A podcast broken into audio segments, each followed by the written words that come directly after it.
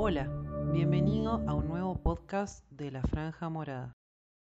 Hola chicos, mi nombre es Agostina Romero, soy médica graduada de nuestra querida Facultad de Ciencias Médicas y junto a los chicos de La Franja venimos a compartirles un audio sobre EPOC.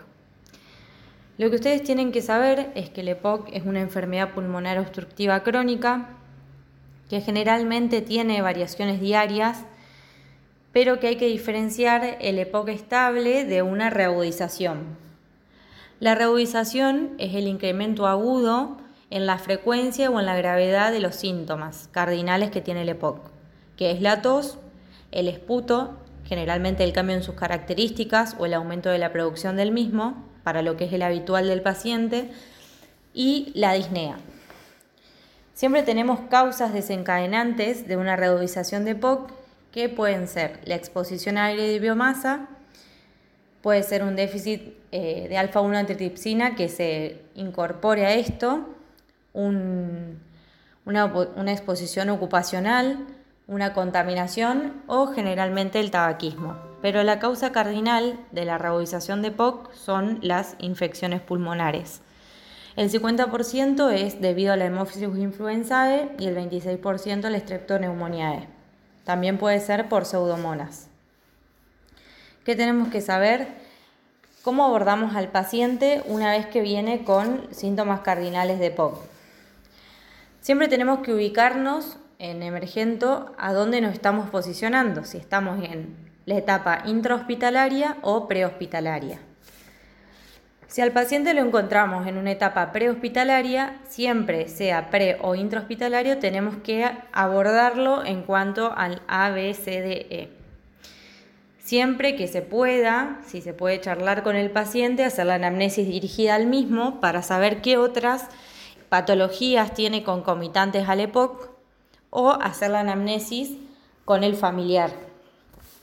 Si estamos en el prehospitalario, lo primero que vamos a hacer es valorar los signos vitales, que es lo más importante porque nos va a determinar en qué estado hemodinámico y qué estabilidad tiene el paciente a la hora de la consulta.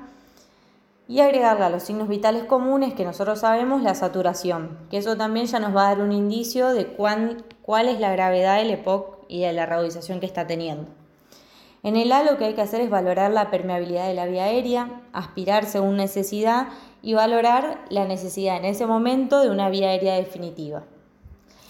En la B lo que vamos a hacer es énfasis en la frecuencia respiratoria, auscultar ambos campos pulmonares. Generalmente en el prehospitalario no se ausculta porque generalmente está lleno de ruidos, esto se deja más que nada para el intrahospitalario. Valorar sí la mecánica ventilatoria, si el paciente tiene utilización de músculos accesorios. La saturación, que ya la habíamos hecho al inicio, y en la B, si detectamos este problema, que lo vamos a tener en un EPOC, lo que podemos hacer en el prehospitalario rápidamente es hacer dos PAF de salbutamol, que son 200 microgramos la dosis, por vía oral, eh, por vía inhalatoria, digamos. También lo que podemos hacer en la B es hacer hidrocortisona entre 200 a 500 miligramos intramusculares o endovenosos. Luego pasamos a la C, valoramos el pulso y la TA y en la D, el Glasgow del paciente, que si es una reducización severa, puede tener alteraciones en la conciencia. También, eh, como dije, es muy importante valorar si el paciente tiene alguna otra patología concomitante, ya que nos va a determinar la terapéutica. Y en el prehospitalario siempre evaluar si este paciente necesita o no un traslado. En el caso de que el paciente necesite un traslado o llegue directamente al intrahospitalario con con esta clínica de un EPOC reagudizado, lo que vamos a hacer es colocarlo en posición semisentada, porque eso mejora la entrada del aire. También vamos a hacer lo mismo, la anamnesis. Vamos a empezar con el ABCDE. En el A es muy similar al prehospitalario, evalúo los signos vitales, la permeabilidad de la vía aérea, aspiro y valora la necesidad de una vía aérea definitiva. Siempre en emergento eh, es muy preguntado el qué es la vía aérea definitiva y si ustedes como personal médico, si se encontrarían en un hospital o en un prehospitalario, harían una vía aérea definitiva.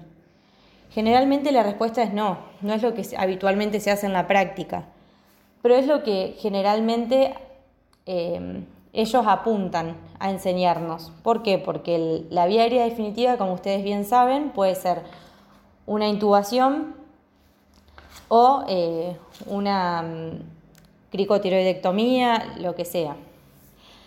Generalmente nosotros tenemos poca, mm, cuando salimos de la facultad tenemos poca experiencia en manejo de una vía aérea y también tenemos que valorar si la vía aérea es difícil o no. O sea que siempre hay que costear el riesgo-beneficio del paciente. Si nos encontramos en el intrahospitalario, siempre tenemos a alguien que tenga más experiencia y nos ayude a hacer la vía aérea definitiva. Pero si nos encontramos en un prehospitalario y el paciente no puede mantener una vía aérea permeable, que eso lo valoramos en la A, lo más fácil de hacer para nosotros es colocarle una cánula y bolsearlo. Y ahí sustituimos la ventilación. Bueno, en la B, además de valorar en el intrahospitalario si necesita una oxigenoterapia, generalmente el paciente con EPOC lo necesita, valoramos qué tipo de oxigenoterapia necesita. Si el paciente está consciente y mantiene la vía aérea permeable, generalmente lo que se utiliza en el EPOC es la máscara de Venturi. ¿Por qué? Permite no perpetuar la hipercapnia que ya está teniendo el paciente y además calcular específicamente la FIO2 que le estamos poniendo. Generalmente lo que se coloca es una FIO2 al 31. A veces van a encontrar que también se puede decir entre el 24 y 32% a entre 10 litros minuto. Eso es lo que generalmente se le coloca al paciente. Si el paciente necesita asistencia mecánica, es decir, un paciente que está en acidosis respiratoria, que tiene una frecuencia respiratoria de menos de 25 respiraciones por minuto, está utilizando músculos accesorios o, tiene una alteración hemodinámica, ese paciente la máscara de Venturi no le va a alcanzar. Lo que debemos hacer es colocarlo o en una ventilación mecánica no invasiva, que generalmente se utiliza el CPAP, o si el paciente ya está en paro, se utiliza la intubación, o si necesita una vía aérea definitiva, obviamente. Otro punto a tener en cuenta en la B, en el intrahospitalario, es los broncodilatadores. En este caso podemos optar por dos vías, podemos usar eh, la vía nebulizada o el PAF, generalmente se utiliza la vía nebulizada. Se colocan 2,5 miligramos de salbutamol diluidos en 2 mililitros de solución fisiológica cada 4 horas. Y también los corticoides, generalmente la hidrocortisona intramuscular o endovenosa. Y siempre en estos pacientes, una vez que tenemos el laboratorio y terminamos de diagnosticar por qué tuvo una reudización, se debe valorar la antibiótico-terapia. También hacemos el CDE como siempre, digamos. En cuanto a la antibiótico-terapia, va a depender si la reudización es moderada o grave y si tiene factores de riesgo o no. Si el paciente no tiene factores de riesgo, se le puede dar amoxiclavulánico por 7 a 10 días post reudización pero si tiene factores de riesgo, que sería que tenga mayor de 65 años, tenga más de 3 exacerbaciones en el último año, sea cardiópata o tenga otras patologías eh, que aumenten las comorbilidades, se puede optar por un tratamiento antibiótico terápica ambulatorio u hospitalario. El ambulatorio es el mismo que en el paciente que no tiene factores de riesgo, se le puede dar amoxiclavulánico o levofloxacina por 7 a 10 días y si decidimos que este paciente tiene indicaciones para quedar internado, se le coloca ampisulbactam o ciprofloxacina por 7 a 14 días. Generalmente la dosis del amoxiclavulánico que utilizamos es 875 miligramos y 125 de clavulánico cada 8 horas. El ampisulbactam, que es el hospitalario, el tratamiento antibiótico hospitalario es 750 miligramos, también cada 8 horas o la levofloxacina 500 miligramos día y la Ciproc 750 miligramos día. Más que nada es eso lo que debemos evaluar en el paciente y siempre al ingreso del paciente EPOC en el intrahospitalario debemos pedir exámenes complementarios. Lo que le vamos a pedir es la gasometría para ver si no está con alguna alteración del estado ácido-base, una placa de tórax para determinar si no está teniendo un bloc neumónico o una infección que nos esté generando esta reudización, un electro.